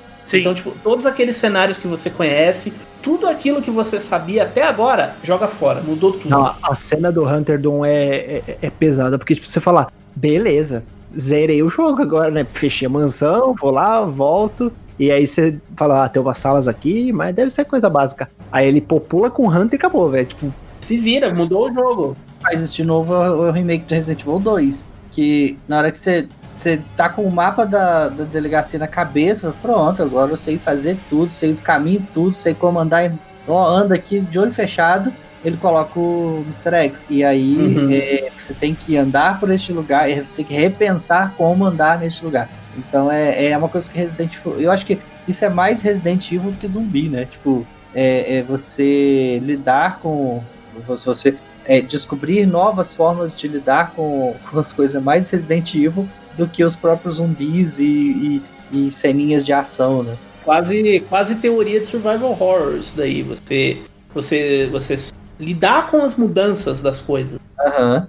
ela falou de trazer alguns inimigos mais fortes, né? E fazer com que eles apareçam em maior quantidade depois. Você. Como é o caso das, das Sisters da Serra Elétrica, né? Isso acontece com. A gente falou chefe, mas na verdade acontece com um subchefe. Que é uma coisa que Resident Evil 4 colocou. Porque nos outros Resident Evil a gente tinha chefe.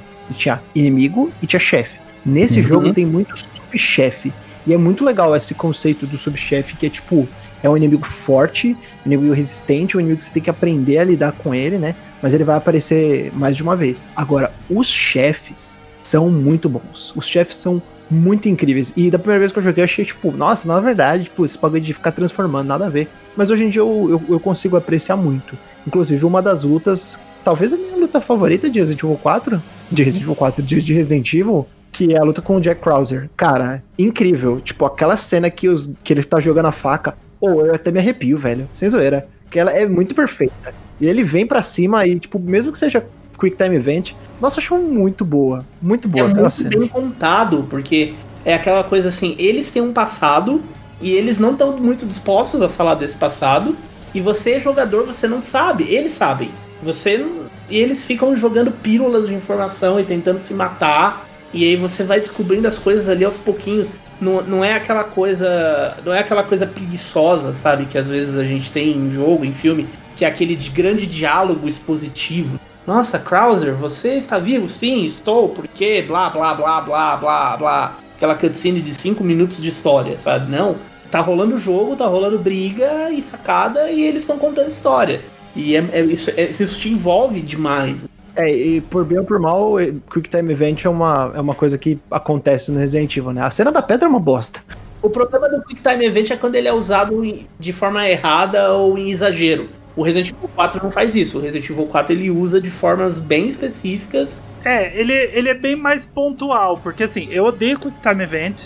Eu acho que talvez tenha sido exatamente por causa do 6, né? Que eu gosto muito, e aí é Quick Time Event o jogo inteiro, é um jogo de Quick Time Event. Mas no 4 eu aceito, assim, eu gosto, porque é, são momentos que fazem parte da narrativa, sabe? Essa parte do Krauser é genial de Quick Time Event, sabe? Não tinha outro jeito naquele momento de fazer aquela luta. E ela é incrível. E aí tem a batalha lá contra o monstro do lago, que às vezes você tem que apertar o A para cortar a cordinha. Então, são momentos muito específicos, sabe? E não é um Quick Time Event que vai te punir, porque ele te dá um tempo para pensar. Uhum. Mesmo da pedra, que é rápido apertar o botão, é um botão. É sempre, são sempre botões óbvios, que você tem que apertar, então beleza. Mas o, o de cortar a corda, por exemplo, do, do chefe, você tem tempo para fazer. Só que você tem que ser rápido, você tem que apertar o botão com muita rapidez. Então você não, não é punido por distrair por meio segundo e tudo mais. Então é um Quick Time Event bem pensado. O Quick Time Event, ele quando ele é mal usado, eu diria, ele é quase como uma, uma, uma disputa de pênalti, sabe? Você tá ali, tipo, ai meu Deus, qual é o botão que vai aparecer? Ai não, é, é o X. Então tem que apertar o X rapidão. O Resident Evil 4 não, são sempre os mesmos botões. Ele, ele usa sempre dois botões de. Os gatilhos, né? Dois gatilhos. É, sempre os gatilhos. Dois, ou dois botões de face. Acho que no PlayStation deve ser quadrado e X, e no, no Switch é o Y e o B, né? É, e no I é o AB que é o que já tá ali na sua mão. Então, é, e é sempre o mesmo, é sempre o AB ou o, o, os dois gatilhos. Então você fica assim, o máximo que você tem de tipo adivinhação é qual das duas combinações vai aparecer. E como o ícone desses botões são tão diferentes, não é uma coisa que ele vai, tipo, ai, não é uma adivinhação, tipo, qual botão você vai apertar agora. Você tem aquilo, é quase uma memória muscular que ele te gera, sabe? Hoje em dia a gente comemora, né, quando eles falam que não vai ter. Eles falaram disso do 8, não foi? No, acho que o Village falou. No Quick Time Events. Aí a gente, tipo, ah, obrigado, sabe? Tipo, valeu. Vou poder jogar o jogo em paz, sabe? Vou ter, vou ter paz para jogar esse inferno desse jogo. E aí a gente tem falado do cachorrinho. Ah, o cachorrinho neném. Cachorrinho, melhor momento. É o momento que, que, divide o caráter das pessoas, né? Quem não você... salva o cachorrinho não conversa comigo. É, exatamente. Assim, salva, porque assim, às vezes pode acontecer da pessoa passar ali e não saber que você pode interagir com o bichinho, que até às vezes né, a pessoa tá andando, olha um cachorrinho tadinho e vai embora, não? Né? Pode acontecer, mas se você sabe que você pode salvar o cachorro, é, e o cachorro depois te ajuda muito, né, na batalha contra o gigante, porque o gigante ele é ele cobra aquele espaço muito rápido. E o cachorro fica distraindo ele. É, é, vale a pena salvar o cachorro. É, a, a, única vez que eu não salvei o cachorro foi quando eu queria ver o que, que acontecia se eu não salvasse o cachorro. Uh, e o que acontece? É, ele só, é, só fica mais difícil a batalha com o, com o gigante. É, porque ele não distrai. Então ele vai, ele vai ficar atrás de você o tempo inteiro. Salve o cachorro. Salve o cachorro.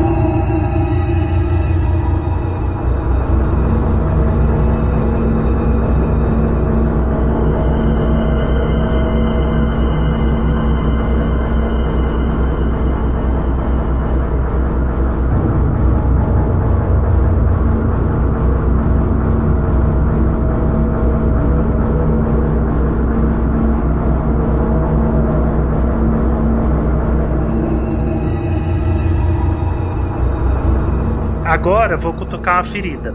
Hum. É a Ashley. Ah. Caralho, tem que falar dela? Tem, tem que falar dela. É, né? Ela é insuportável. Eu já falei mil vezes, né? Eu acho que em outros podcasts ela é tipo a. A, a Neve, né? Fica gritando sobre. Hey, listen! A Neve do Watch of Time e, e, a, e, a, e a Ashley estão ali, pau a pau. São oh. as piores companhias de jogo. Insuportável. Próximo. Próximo tópico. Insuportável. Mas olha só, eu joguei muito Resident, Resident Evil chama é, é 007 GoldenEye. E pra mim, a pior coisa daquele jogo é a missão que você tem que escoltar a Natália. Nossa senhora, é terrível, porque aquela mulher, ela vê, olha um tiroteio. Se eu ficar no meio dele? E aí ela ia pro meio do tiroteio e ela morria. Eu, eu tô lá matando geral, tô arrasando. Pum, desce a tela de sangue. O que, que foi? A mulher morreu. Aí, depois que eu joguei Resident Evil 4, eu achei até de boas, sabe? Tipo, ah, essa menina eu posso enfiar ela na lata de lixo, esquecer ela ali. É, a- as vantagens da Ashley é que assim, ela não sai andando, né, no meio de um tiroteio pra, pra ser. para morrer, e aí você perde o jogo. Eu acho que eles criaram uma mecânica muito certeira pra ela, assim. O único problema é a personagem mesmo. A, a voz dela irrita, os gritos dela irrita. Ela é uma bosta como personagem. Ela, Ela, não tem profundidade ela, não, nenhuma. ela não precisava ser essa, essa adolescente chata e irritante, sabe? Personificação de Dancer in Distress total. Sim, sim. Ela não, ela, a personalidade dela não precisava ser essa. Mas as mecânicas eu acho muito legais. De você ter que pegar ela quando você vai pular de algum lugar. E quando eles pegam ela em momentos específicos e você tem que pegar um Nossa. sniper e, e dar na cabeça deles, porque ela tá mexendo uma alavanca. Isso eu acho muito legal. E jogar com ela é legal. Então, é- os é momentos bacana, que você ela- joga com ela, que você tem que passar por baixo de algumas mesinhas e abrir É. algumas plataformas e tudo mais, as mecânicas são legais. O maior problema mesmo é que eles criaram a pior personagem que existe. Podia ser uma personagem tipo a Claire, sabe? Assim, tá, a Claire ela é, ela é mais fodona, ela chegou, ela foi atrás do irmão, mas ela já sabe manusear a arma e tudo mais. Podia Mas- ser a. É Natália que chama do Resident Revelations 2? Natália, Natália, né? Ou aquela personagem da hora. Não, eu gosto da Natália. cria uma, uma, uma jovem de 20 anos que se comporta como uma menina de 12. Vou, vou cair aqui no, no, no, no papo, aqui no, no, no grande tema polêmico. É essa galera que, que de anime, né? Eles gostam disso. Sei lá, cara. As meninas, eles, eles, eles- o pessoal lá no Japão enxerga, vá, vamos colocar a menina no videogame, vamos colocar ela igual personagem de anime. É, ela não serve pra nada, Defesa, grita. ela não faz nada, ela não evolui enquanto durante a história, ela não, não tem ponto A, ponto B. Ela é só a donzela em perigo pra você salvar. Sim. E é um personagem que você não tem vontade de salvar, né? Podia ser, no mínimo, um personagem que você tem vontade de salvar. Sabe? Que ela, claro, que ela tivesse assustada, às vezes ela podia correr. Você tá num, num vilarejo, no meio do nada, você foi sequestrada, beleza. Não quer que ela saia, ah, beleza, vamos embora, vamos subir na moto e vamos embora. Mas só que podia ser um personagem que começa assustado, começa apavorado e ela vai entendendo como que funciona aquele lugar, ela começa a te ajudar de alguma forma ela começa a ter um peso na trama, um peso na sua. Alguma amizade entre eles. Não, eles só vão andando lado a lado. Mas não, no final dá vontade de dar um socão nela e tirar aquele dela daquele jet ski e falar: eu vou embora sozinho nesse jet ski. Porque você não me ajudou em nada, você não serviu pra nada. Uma coisa que eu penso da, da Ashley é que, tipo. Claro que há um espaço muito grande entre 2005 e 2013, e eu já falei que eu não sou. Assim, eu não amo de paixão The Last of Us. Mas, cara, a hora que o Joel dá um tiro na cara do vizinho e a filha dele vê logo no começo do jogo que ela, tipo, treme a voz, ela fala, "Ah, you, you shot him, tipo, você atirou nele. Cara, não tem momento nenhum que a Ashley, tipo, fala assim, por que você tá matando tanta gente? Tipo, o que tá acontecendo? Ela, ela nem se pergunta, ela tá, tipo, Ah, tô de boaça. Pelo contrário, você já viu ela comemorando? Já reparou que ela faz quando tipo, você acerta? Ela tipo, yes, tiro na cabeça. Não, e umas falas idiotas que eles deram pra ela, sabe? Umas conversas. Nossa, umas conversas furadas. um- umas. Nossa, eles criaram a pior personalidade que existe. O momento mais cringe com a Ashley, pra mim, é quando o Luiz faz uma piada com os peitos dela. Quando ele eu fala lembro. dos ballistics. Oh, parece que o presidente ocupou equipou a filha dele com mísseis, né? Hum. Nossa, sério que ele falou Aí, isso? Eu não é, lembro. É, é, essas coisas de anime. Nossa, É, E aí ela dá uma, uma resposta pior pra ele. Ela fala, tipo, não, você é muito rude. Ela fala um negócio assim, eu acho que não tem nada a ver a minha aparência. E o, e o que eu tô fazendo aqui, sabe? O que, que você tá falando, sabe? É muito tipo, mano, como assim? O que, que vocês estão falando? É muito ruim, assim, é muito ruim. Do, do, do peito da Jill no, no Resident Remake, o dia que eu percebi, eu falei, gente, o cara animou o peito da O Jill peito mexe sozinho, né? Ela anda, o peito fica Aí mexendo. eu mostrei pra minha irmã, ela falou assim, gente, esses homens sabem como é que funciona seio? Não. Não. É, jogos, jogos feitos por homens. Não sabem o que é. mulher, acho que eles nunca viram. Assim.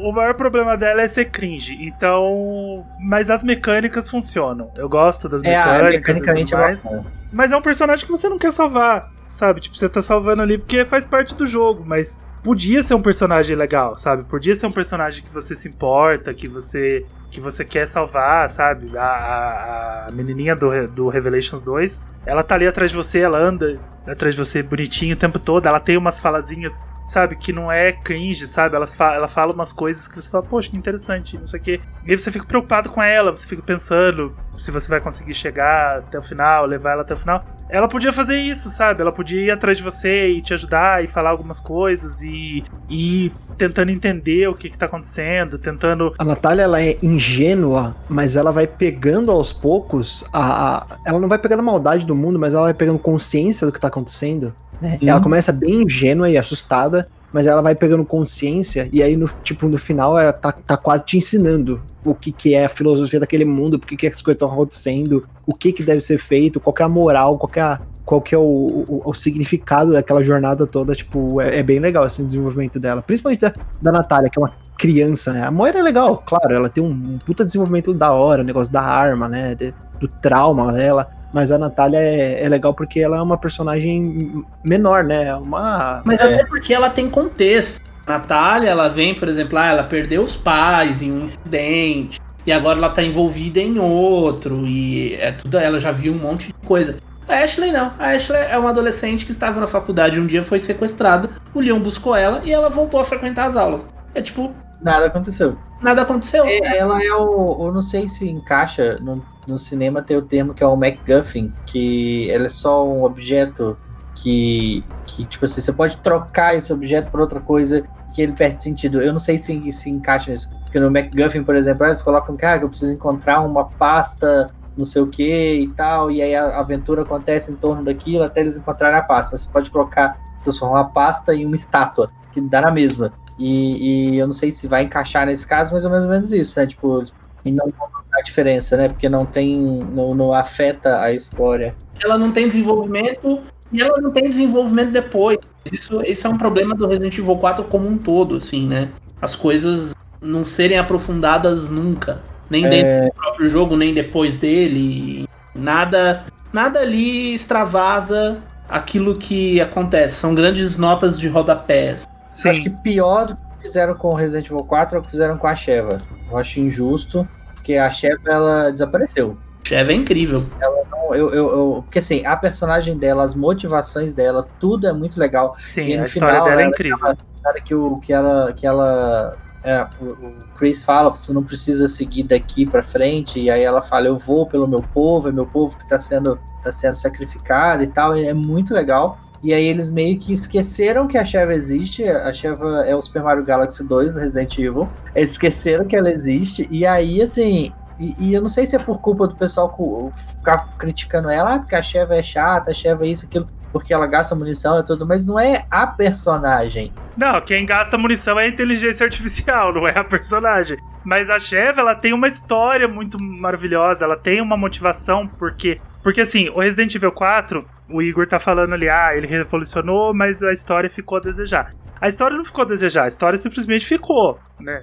É, Não tem. ela é só um contexto, é tipo a, é a princesa sequestrada do Mario e o Mario vai lá salvar. Agora, o Resident Evil 5, ele é todo sobre a história. Porque além dele ter uma história muito mais intensa do que qualquer outro jogo da série, eu acho, ele volta lá na origem do vírus, ele, ele tenta contar uma história bem pesada, bem densa. Tudo que acontece no jogo tem sentido de acontecer. Sabe assim, eu, eu falei esses dias no Twitter e, e um monte de gente concordou comigo. O Resident Evil 5, ele é um jogo que ele tá sempre te empurrando pra frente. Acontece uma coisa, você não consegue respirar, já começa a acontecer outra coisa e você já entra num outro cenário com 500 inimigos e aí acabou sua munição, o próximo cenário tem 600 inimigos e ele vai te jogando pra frente. Mas só que não é aleatório, sabe? Não é aquele te jogando pra frente aleatório, igual o Flávio acabou de falar. Tem um momento que você eles os personagens têm a opção de desistir de tudo. Sabe, Vou- vamos parar por aqui, chega, já tá muito louco e já tá zumbi, monstro e não sei o que. Mas não, o Chris tem a motivação de encontrar a Jill e a Sheva tem a motivação de que o povo dela tá sendo massacrado e ela precisa é, descobrir o que que a, a, a Tricell tá fazendo lá, que é a Umbrella que tá por, por trás de tudo, e ela quer descobrir. E os dois se juntam naquele momento e, de, decidem ir pra frente. E aí tem um momento que você é atacado por diversos inimigos e um exército te ajuda, sabe? Os caras chegam e te ajudam. Então não é você com 10 balas ir numa, num vilarejo da Europa salvar a filha do presidente. Tudo ali tem contexto e os caras começam a te ajudar e morre todo mundo. Todo mundo é atacado e todo mundo morre. Sobra um cara. E ele vai para outro caminho tentar te ajudar. Vocês encontram ele depois. Então, é, tudo tá ligado e tudo faz sentido até o final. Sabe, o Resident Evil 5 ele te leva sempre pra frente, mas com uma história que, que faz sentido, que tem contexto do começo ao fim. Então ele é muito mais bem amarrado, ele é muito mais bem planejado. E a Chevy é parte importante disso. E aí eles deixam ela de lado depois, igual o Dema falou, porque todos os Resident Evil são assim, sabe? Você repete personagens. Ah, tem vários jogos com a Claire, vários jogos com o Leon. Mas só que o que, o que acontece naquele jogo, ele fica naquele jogo e as coisas não. Não, continuam, né? O Resident Evil 5, eu acho que ele é tão incrível, justamente pelo fato da jogabilidade do Resident Evil 4 ser muito, muito boa e muito, muito sólida. Então, eles não precisavam inventar a roda. Não é o que aconteceu, por exemplo, no Resident Evil 6, ou no, ou no 7, ou no remake do 2, que eles tinham que pensar no cenário, na história e na jogabilidade. Não, a jogabilidade estava pronta. Aí eles puderam olhar assim e falar: nossa, esse jogo foi tão incrível, foi tão disruptivo, ele mudou tanta coisa. O que, que faltou? Ah, faltou história. Então vamos colocar uma história massa. Faltou uma companheira pro personagem principal que tivesse uma jornada, que tivesse uma evolução e que participasse junto com ele. Aí veio o co-op, sabe? E aí não, porque o, o, os inimigos é, tem essa progressão, mas a gente precisa de variar mais os inimigos. Então você cria um escopo muito maior, sabe? E aí você parte de uma forminha de um bolo muito, muito bom e aí você cresce ele, sabe? Eu gosto muito do Resident Evil 5, é um dos meus preferidos da franquia. E o 4 ele não entra nem no meu top 5, sabe? De jogos. Apesar de eu entender a importância e concordar e achar ele incrível, ele acho que não entra nem no meu top 5, assim, é, melhores jogos da franquia. Ele não, para mim ele não é o melhor momento da franquia, não. Talvez o ápice. E, e as influências do Resident Evil 4 estão aí até hoje, né? Vocês falaram. Tanto Sim. na própria série, o R2 Remake, o R3 Remake ainda puxam a jogabilidade do Resident Evil 4. E o Village tá trazendo o Resident Evil 4 e tudo é Resident Evil 4 o tempo inteiro e Gears of War e um milhão de jogos de ação. Pega e câmera sobre o ombro é sempre Resident Evil 4. Did it first, sabe? É a, a referência máxima para tudo isso que tá acontecendo depois. Né? É, eu acho que o, o, o, tamanho da importância no, do Resident Evil 4 é o quanto a gente consegue falar dele, tanto bem quanto mal. É, a gente tá aqui esmiuçando o jogo e não falta assunto, sabe? Sempre tem o que você escavar e o que trazer. Ele é muito rico, muito complexo e muito importante. E saiu só pro GameCube. É, only for Nintendo GameCube. Ele é exclusivo do Nintendo GameCube, então se você não tem um Nintendo GameCube, compre um Nintendo GameCube para jogar Resident Evil 4.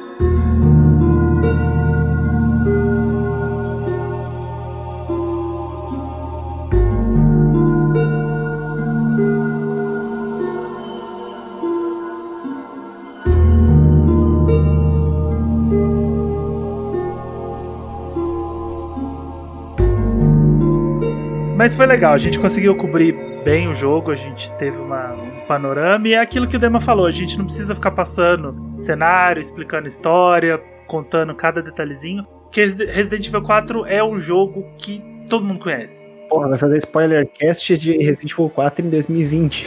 Não importa se jogou, não importa se não jogou. É, é um jogo que você fala, as pessoas sabem. Ele é realmente um marco na história. Se você falar do 3, por exemplo, as pessoas não vão saber. Ah, mas tem o que no 3? Tem o que aconteceu? O que aconteceu no 2? Sabe? Mas o 4 não. O 4 todo mundo conhece. O 4 ele é marcante mesmo. Todo mundo sabe que é o jogo do vilarejo, que é o jogo do, do Leon, da Ashley. Ele é vazio, né? Ele não tem muita coisa mas ele conseguiu fazer o que ele queria fazer, exatamente aquilo que o Dema falou.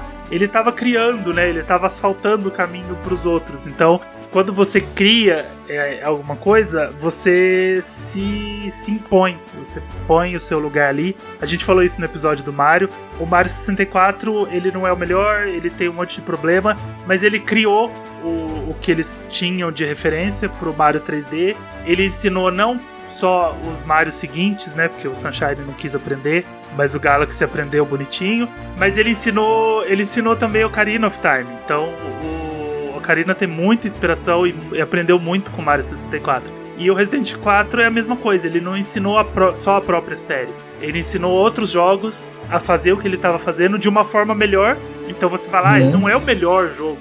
Tem jogos melhores que ele. É igual falar, é igual falar de Ocarina, sabe? Tipo, é, Pra mim, tá, eu, Ângelo, ele não é o melhor jogo da vida, ele não é o melhor Zelda. Ele não tá no meu top 5 Zeldas. Mas eu sei o que, que o Ocarina fez, sabe? Eu nunca vou negar o que, que o Ocarina fez. O Ocarina ele é incrível, ele é um jogo 10 de 10 porque ele foi ali e fez o que ele precisava fazer para os outros jogos irem lá e fazerem melhores que ele. Sabe, você vê uns momentos assim e você pensa, poxa, o que que estaria acontecendo hoje se o Ocarina não tivesse feito o que ele fez, se o Mario 64 não tivesse feito o que ele fez e o Resident Evil 4 não tivesse feito o que ele fez. Mas, Dema, obrigado por ter vindo aqui trocar essa ideia com a gente, por ter topado em cima da hora. Foi muito importante ter você aqui, porque você conhece, você é, estuda, né? É o que eu falo. Não é, não é estudo, você não fica lá no livrinho, ah, isso, isso, isso. Mas você eu fico, vai. Fico, fico. Eu falei Vai, de livro, então vai sair um livro agora, no que vem, que vai explicar. Porque é o que não? eu faço com Zelda. Então, você estuda Resident Evil, você conhece Resident Evil, você tem as suas opiniões, você é, sabe como expor suas opiniões. Então, legal. Obrigado por ter vindo. Foi muito gostoso ter esse papo com você sobre Resident Evil 4. A gente ainda vai bolar algumas outras pautas de Resident Evil. A gente fez um episódio, que é o, é o episódio 3, que a gente teve a proeza de, em pouco mais de uma hora, a gente falar de todos os jogos que foram lançados na Nintendo. Todos os Resident Evil que foram lançados na Nintendo.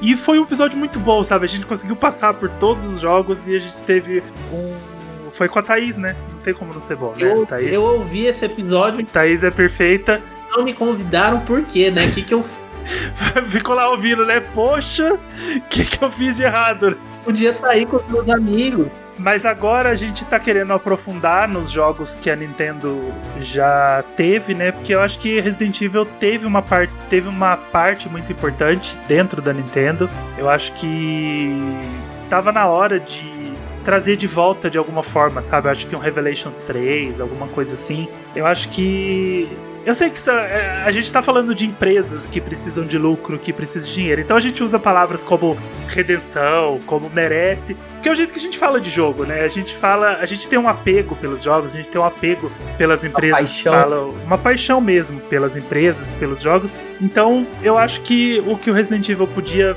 fazer na Nintendo é ter esse retorno, sabe? Esse, esse, esse merece mesmo estar em uma plataforma Nintendo. Não esses grandões, porque a Nintendo tá em outra vibe, né? O Switch não, não tem peso mesmo. O 7 tá no Switch em formato é, nuvem, não roda aqui, só funciona no Japão e tudo mais.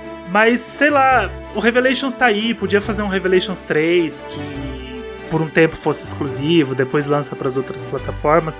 É, Eles estão fazendo dois Monster Hunter aí, né? De repente. Então. O foda é que a, a Nintendo e a, e a Capcom eles têm que começar a conversar, porque tem uns jogos aí de Resident Evil que não saíram no Switch. Inclusive um jogo que é uma, é uma vergonha na minha vida, Exposed, auto-exposed, que eu nunca joguei esse jogo, que vocês falaram dele aqui, que é Code Verônica. Todo mundo fala que é muito bom, eu nunca joguei. bom, é muito bom.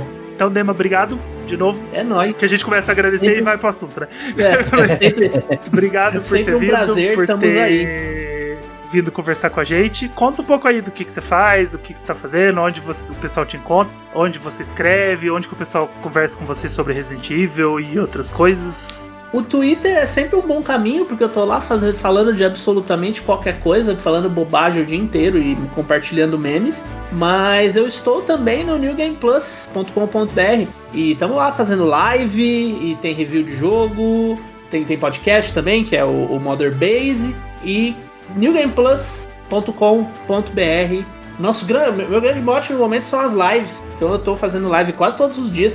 Todo dia tem live na Twitch ou no YouTube. É sempre o barra Ngame Plus. E além disso, eu escrevo sobre jogos, sobre segurança digital, olha aí, e sobre um monte de coisa lá no canal Tech também. Estou lá todos os dias escrevinhando, que é isso que a gente sabe fazer. Sim, é isso que a gente gosta de fazer, né? É, exatamente. Mas é isso, segue o Dema lá nas redes sociais, procura lá o New Game Plus no YouTube, no, no site deles, no Twitter e o podcast, que antes era New Game Pocket, né? Agora mudou para Mother Base. Eu tô lá, eu gravei um com eles, bem legal, falei de portáteis. E aí eu falei inclusive de PSP, Vita, eu não falo só de Nintendo, tá? Eu falo mais de Nintendo, 99%. Mas eu falei um pouco das minhas experiências com PSP, eu gostava muito do PSP, eu sou um apaixonado pelo PSP. PSP é muito bom mesmo. PSP é maravilhoso. Consolezão. E segue a gente também, meu Nintendo, meu podcast, procura a gente lá, que a gente tá lá para conversar de Resident Evil, de joguinhos Nintendo, de coisinhas deliciosas, jogos coloridos e infantis, né? Que a Nintendo faz, jogo infantil. Joguinho de criancinha. Jogo de né? criancinha, se quiser falar de jogo de criancinha, é com a gente mesmo. A gente tá lá para falar de jogo de criancinha. E vou te falar que é bom, viu? O podcast é bom. Eu atesto a qualidade do podcast, viu? É, é, é um podcast da hora. É um podcast que eu gosto demais de fazer, porque a gente faz com paixão, a gente faz com, com muito carinho e a gente só coloca no ar o que a gente viu que tá muito bom. Tirando o primeiro episódio, mas o primeiro episódio de um podcast é sempre zoado, não tem problema. A É o piloto, faz é assim parte, pra faz série parte. também, é assim pra tudo. Faz parte. Ele, ele tem que estar lá pra fazer parte da nossa história. O primeiro episódio bugado em um podcast faz parte da sua história. Então, não, não tenham vergonha e não tenham receio dos primeiros episódios de vossos podcasts. Porque ele, ele faz parte.